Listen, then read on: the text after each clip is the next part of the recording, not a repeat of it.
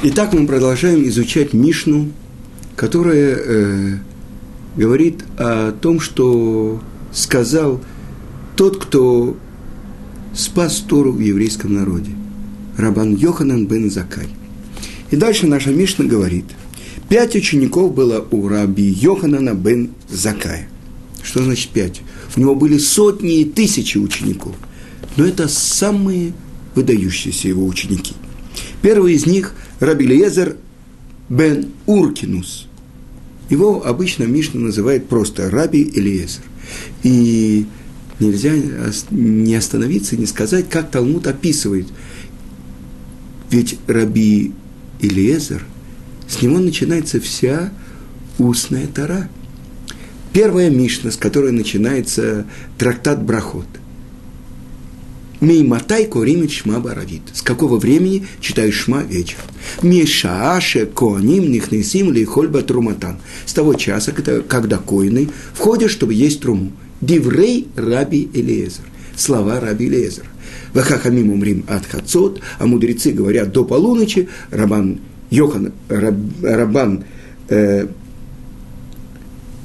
видите, выскочил у меня. Э, Рабан Гамлиэль, о, Рабан Гамлиэль умер. Ачсияле Амуда Шахар. Рабан Гамлиэль говорит, до восхода утренней зари. Так вот, первые слова, с которых начинается вся устная тара. Первая Мишна – это Раби Лезер. И вы знаете, что он был из очень важной семьи, из потомков царя Давида, Уркинус, его отец. И вот Раби, тогда он был просто Элиезер, ему было 28 лет. И вот он пахал вместе э, с братьями своими, обрабатывал землю своего отца, очень богатого землевладельца, и вдруг отец приходит и видит, сын плачет. Элиезер, что с тобой? Он говорит, отец, я хочу учить Тору. Ты сейчас должен уже жениться, твои дети будут учить Тору. Может быть, ты плачешь из-за того, что у тебя выпал очень тяжелый участок, каменистый и так далее. Завтра будешь пахать на хорошей, мягкой земле. На следующий день приходит отец. Он смотрит, его сын опять плачет. Элиезер, что с тобой? Отец, я хочу учить Тору. Но ты не понимаешь. 28 лет. Уже надо семью делать и так далее. В общем, пока ты не кончишь пока землю, ты не получишь еду. И вот то, что сделал Раби Лезер. Он спахал все тот участок, который дал ему отец, а потом взял немножко в тряпку, набрал этой земли и пошел в Иерусалим учить Тору у Раби Йоханана бен Закая. И вот он пришел Бет Мидраш, где обучал своих учеников Раби Йоханан бен Закай. Сел, и вдруг Раби Йоханан бен Закай видит, молодой человек сидит и плачет. Он спросил его, почему ты плачешь? Он сказал, мне 28 лет, но я никогда не учил Тору. Я слушаю то, что говорит Рав, я ничего не понимаю. И сказано, что Раби Йоханан бен Закай начал с ним учиться индивидуально. Научил его буквам, научил его понимать написанное – научил его Шма Исраэль, научил его произносить благословение после еды. Но через несколько дней, прошло 5-6 дней, почувствовал он очень неприятный запах изо рта Раби э, Элиезера. И он послал учеников, чтобы спросили, где он остановился, что он ел. Сказали э, хозяева того места, где он остановился. А мы думали, что он ест у своего учителя, Раби Йоханана Бензакая – но мы видели, что он что-то жует. Вошли в его комнату и увидели мешок с землей. Что он делал? Он жевал землю, чтобы высосать какой-то живительный сок из этого, из этой земли. А денег у него не было. Он пил воду и жевал это.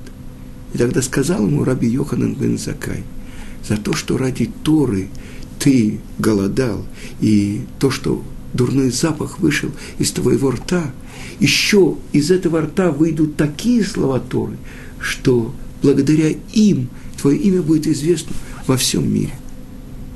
И когда отец узнал, что он оставил дом, он пришел специально в Иерусалим, прошло несколько лет, его братья подговорили отца, чтобы он лишил наследства непокорного сына – и вот он пришел, а в это время Раби Йоханан бен Закай устраивал большой пир.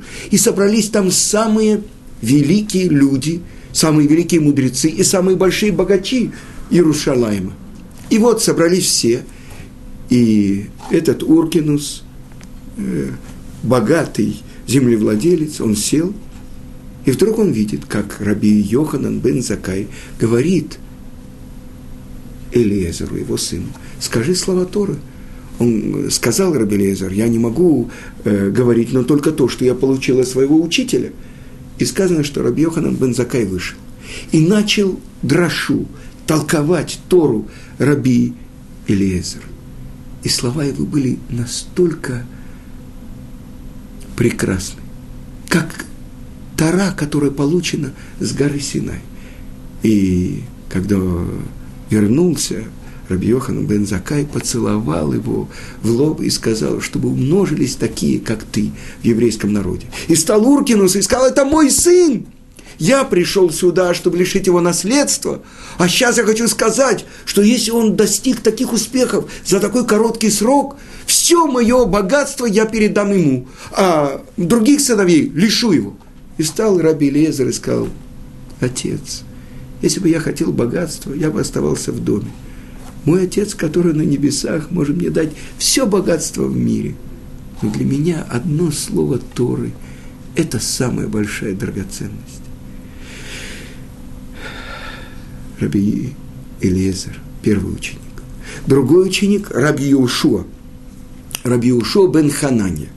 И Раби Ушуа бен Ханания – оппонент Раби Элиезера. И его в Торе просто называют Раби Ушуа. Еще один ученик – Раби Йоси Акоин. Раби Шимон бен Натанаэль и Раби Лазар, сын Араха. И они были самые известные ученики Раби Йоханана бен Закая, через которых передалась, передавалась в мире вся Тара. Ведь я вам скажу, именно у Раби Лезера и Раби Иошуа учил Тору Раби Акива. А сказано, стам Мишна Раби Мейр, Веалиба де Раби Акива. Просто Мишна – это слова Раби Мира, и по мнению Раби Акивы. А у кого учился Раби Акива? У Раби Ушуа и Раби Лезера. Так вы понимаете, как сохранилась Тара благодаря Раби Йоханану бен Закаю. И вот он определяет достоинство каждого из своих учеников. И что он говорит? Раби Лезер бен Уркинус, он подобен колодцу, обмазанному известью, который не теряет ни одной капли. Все то, что он учил и получил от Раби Йоханана бен Закая – он не забыл ничего. Раби Ушуа, определение Раби Ушуа, счастливо родившие его. Он отличался настолько высокими духовными качествами, что весь мир прославлял его мать, который говорил, счастлива та, которая родила такого сына. А другие объясняют, что его мать, когда он находился еще в коляске, приносила эту коляску в Бейт-Мидраш – чтобы этот младенец слышал слова Торы.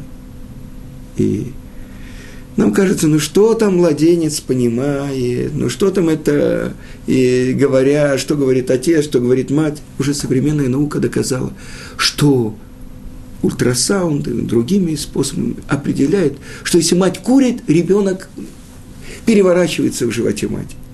Если мать сердится, ему плохо. Вы понимаете, это в животе матери, счастливо родившая его. Это Раби Ушо бен Ханани. Во многих местах Талмуда написано, что он защищал еврейский народ и часто был во дворце римского императора. Раби Йоси – праведник, благочестивый. Я хочу прочитать вам на иврите, потому что не всегда меня устраивают переводы, которые здесь приводятся. Раби Йоси – хасид – в чем разница между цадиком и хасидом? Цадик, корень слова этого цедек, справедливость. Тот, кто исполняет по букве закона. Хасид, тот, кто делает больше, чем требует от него закон, из любви к Творцу. И сказано так, э, есть э, а вот де Раби Натан, что сказано, что он был самый благочестивый, то есть самый большой хасид – этого поколения. Раби Шимон бен Натанель. Ерейхет, боящийся греха, тот, кто делает себя ограду, устражая для себя, чтобы не нарушить даже случайно. Рабиль Азар бен Арах – неиссякаемый источник, ключ воды. У него настолько был острый и глубокий ум, что мог связывать вещи настолько далекие друг от друга и открывать, делать открытие в Торе – даже то, что не получил это учителя, а только намеком, что его сравнивает Раби Йоханан бен Закай с непрерывно бьющим ключом. А сказано так, это я слышал от Гаона Рамыш Шапира, что если есть источник, который хотя бы раз в 70 лет прекращает, чтобы из него выливалась новая вода, он называется ложный источник. А это ключ, ключевая вода. Тот источник непрерывно бьющий. И вот так говорил Раби Йоханан бен Закай. Если поместить всех мудрецов Израиля на одну чашу весов, а на другую Раби Лезера, бен Уркинуса, то он, его чаша, перевесит. Настолько он обладает знанием Торы. То есть он перевесит всех. Как говорят, это написано так в трактате Брахот. В том, у кого есть пшеница, из которой делается хлеб, нуждаются все.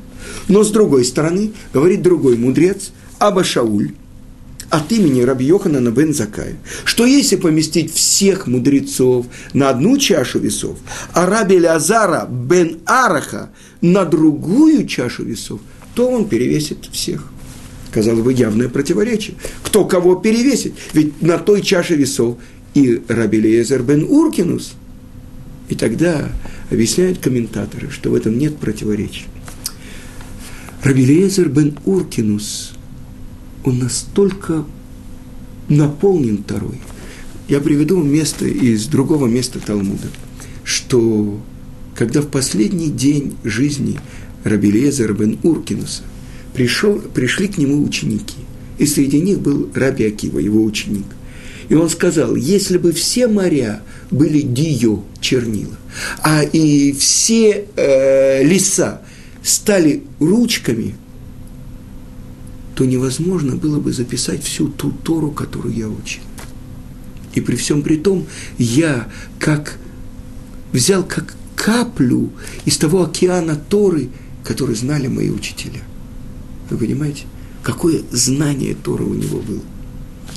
Но, с другой стороны, Раби Лазар бен Арах, который мог открывать Тору, новое открытие делать в Торе.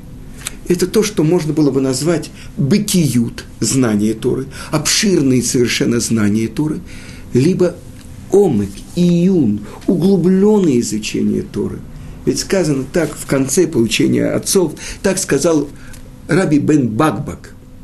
Афохба в афохба декулеба. Переворачивай ее, переворачивай ее, всю ее. То есть повторяй ее и повторяй ее. Казалось бы, что повторять? Я уже знаю. Мимотай корима шма баравит. Так принимал себе в ученики Гаон из Вильна. Приходил к нему ученик, он сказал, говорил ему, ты знаешь Мишнайот, трактата Брахот или трактата Шаббат? Начни мне их говорить. И он читал первую Мишну, вторую Мишну. Ведь раньше изучали Мишнайот наизусть. Раз, четвертую, пятую. И вот он завершал первую главу.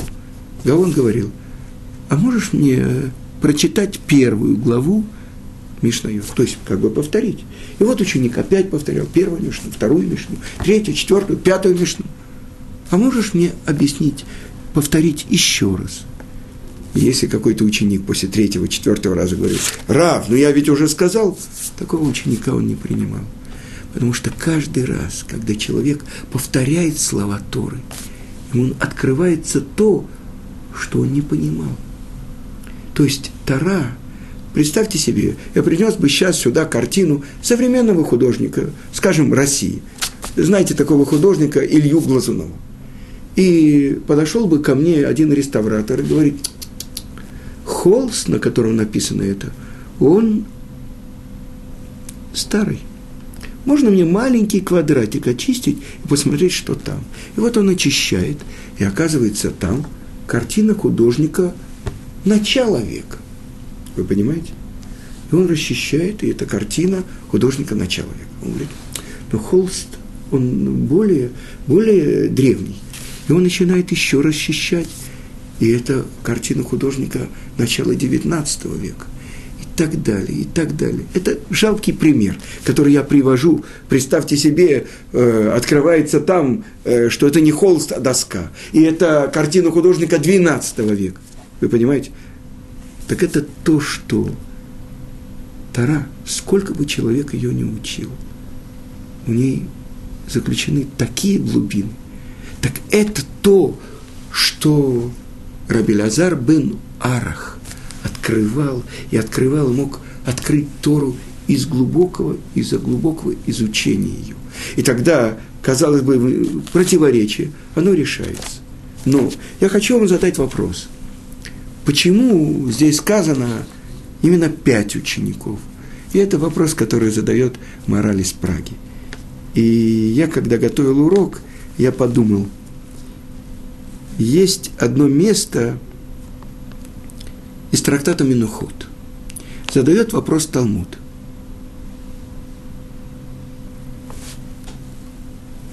Какой буквой был сотворен этот мир? И сказано, приводится строчка э, Кибека Ашем Цур Оламим.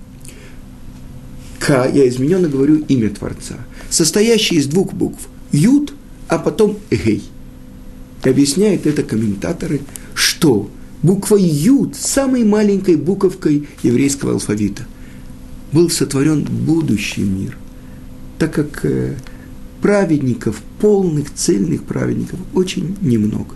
Это буква Юд. А сейчас я напишу вам и объясню, почему этот мир сотворен буквой Гей. Посмотрите, буква Гей. Она состоит из буквы Далит, и, скажем, буквы Ют. Вместе это буква Гей. Но почему, задает вопрос трактат Менухот, почему этот мир сотворен буквой Гей? И приводится это доказательство из строчки, когда Юсеф дает зерно э, египтянам, он говорит, «Гейлахем зера, безаратым» вот вам семя и сейте. И что такое буква Гей? На самом деле в иврите это определенный артикль. На прошлом уроке мы говорили, то, что написано в Торе, Йом Агашиши, какой-то определенный день шестой. Гей, вот. Обратите внимание, пять – это каждый из наших рук, пять пальцев. Ног – пять каждый по пять. Хей. Так почему же этот мир сотворен буквой Хей? И объясняют это комментаторы. И это объясняет Талмуд, что этот мир, он полон возможностей. На самом деле Творец так сотворил мир, чтобы у человека была полная свобода выбора. Если он хочет, он может выйти из мира, который сотворил Творец. Да?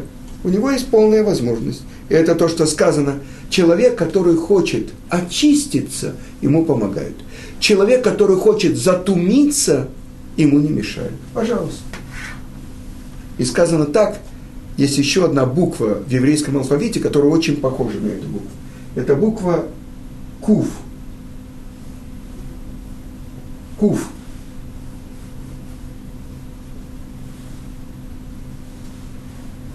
сказано «Раглея Йордей Дума». Ее ноги спускаются в Дума. Дума – это ангел, который принимает душу. А с другой стороны, это безмолвие или гейму, геном. То есть ее ноги спускаются в нечистоту, в геном, место духовного очищения. Я никому не советую туда попасть. Так вот, человек, который хочет затумиться, ему не мешают. Но Почему же этот мир сотворен именно буквой Гей? Потому что тот, кто хочет очиститься, ему нужно сделать весь этот путь. А здесь есть маленькое отверстие. Он может вернуться в мир Творца. Но ему нужно сделать весь этот путь. Тот, кто хочет очиститься, ему помогают. И поэтому то, что сказано в Талмуде, в месте, где Баалей Чува стоят, даже цельные праведники не могут находиться. Но почему? Ведь праведник, он всю свою жизнь работает для того, чтобы приблизиться к Творцу. Каждый день это как на миллиметр еще, еще, еще точнее молиться, еще глубже понимать слова молитвы, еще более целенаправленно исполнять заповеди. Но этот Бальчува, который вышел из мира Творца, опустился, насколько ему нужно больше преодолевать свое дурное начало. Ведь э, есть дурное начало, которое соблазняет человека. Ему нужно, представьте себе, э, в метро. Человек, который становится в метро на лестницу, которая спускается. Эскалатор. Но если он хочет подняться, даже если он будет идти в том же ритме, что и спуск этого эскалатора. Он будет стоять на месте. Ему нужно преодолевать эскалатор, чтобы приподняться поближе, поближе чтобы... Так это то, что делает Бальчува. Он преодолевает свое дурное начало. Это то, что написано в первом листе Талмуда, трактата Брахот. Почему сначала мы читаем вечернее шма, а потом утреннее? И отвечает Талмуд, потому что таков порядок мира. Сначала вечер, потом утро. Вае эрев, вае бокер, йом и хат. Сначала вечер, потом утро. В Талмуде, когда мы учим, кашия, трудно, непонятно, бая – а потом разрешение, биюр. Это барур, ясно. И тогда мы понимаем, это то, что объясняет мораль из Праги, что весь наш мир сотворен ради чувы. И мои дети, дочки, учились в Бейтьякове, в Иерусалиме, и вот одна из них мне рассказала. Э, это было в месяце Люль. Э, это то, что объясняет э, ученик Гаона из Вильна, Равхаем из Воложина, что все то, что делает человек здесь, это связано с самыми высокими корнями в духовном мире, как будто он связан веревкой. И представьте себе, веревку человек оборвал. То есть он пошел и делает то, что он хочет. И вот когда он хочет вернуться, что он должен сделать? Он должен взять две эти веревки – соединить их, сделать узелок, и тогда окажется, что вот это расстояние между источником и ним гораздо короче. Это то, что делает Бальчува, преодолевая свое стремление к злу. Он приближается к Творцу. То есть он возвращается в мир Творца – ведь это то, что Творец дал человеку. У человека есть полная свобода. Он может вытолкнуть из своего мира Творца полностью. Наконец, находиться в тюрьме, в клетке своего собственного тела и думать, что он хозяин всего мира. Но он может впустить Творца в свой мир, находиться вместе с Творцом. И поэтому сказано – в месте, где стоят Баалей Шува, даже цельные праведники там находиться не могут. Но продолжим то, что мы учили, это то, что мы говорим, то, что сказал Творец, и то, что именно пяти ученикам, обратите внимание, пяти книжи у нас есть, пять книг Торы. Это пять имеет отношение к корню, нашего мира. Так вот, пять. Пять учеников было у Раби Йоханана бен Закая. И каждый из них – это особенное свое направление в изучении Торы. А как это связано? Это связано с тем, корнем его души, которая и есть источник Торы, который на небесах. Ведь сказано так, что сначала Тора была написана черным огнем по белому огню и находилась перед Творцом. А почему огонь? Огонь, он, все, что попадает в огонь, превращается в огонь. То есть это как бы мера суда. А с другой стороны мы говорим, Амар Рахмана сказал милосердный. И я обратил внимание, в начале сказано, в начале творения, 32 раза упоминается имя Элуким. Элуким – это судья, справедливый судья. Но где появляется имя милосердный, четырехбуквенное имя Творца Авая, там, где говорится о сотворении первого человека. Авая Элоким, да. Но где впервые появляется в Торе только четырехбуквенное имя Творца, милосердный. Сказано так, хотел Творец сотворить мир по мере суда, увидел, что мир не может существовать, присоединил к нему меру милосердия. Это то, что я слышал от Гаона Рамыша Шапира. Сама мера суда требует, что присоединилось качество милосердия, что мир не может существовать, а мера суда хочет, чтобы мир существовал. И вот где же впервые появляется отдельное, просто четырехбуквенное имя Творца, милосердный, Авая.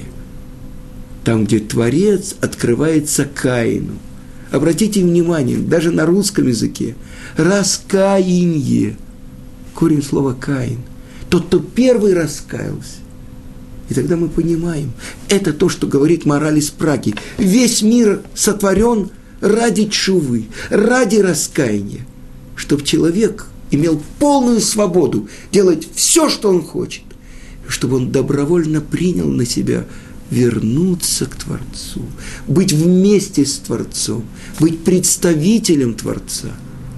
Бааль Чува, хозяин Чувы, хозяин раскаяния. И это одна из тех вещей, которые были сотворены Творцом до сотворения мира. И это то, что дает нам возможность возобновить свою связь, вернуться к самому главному, что есть у нас. Голос нашей души. На этом я завершаю. Всего хорошего. До следующего урока.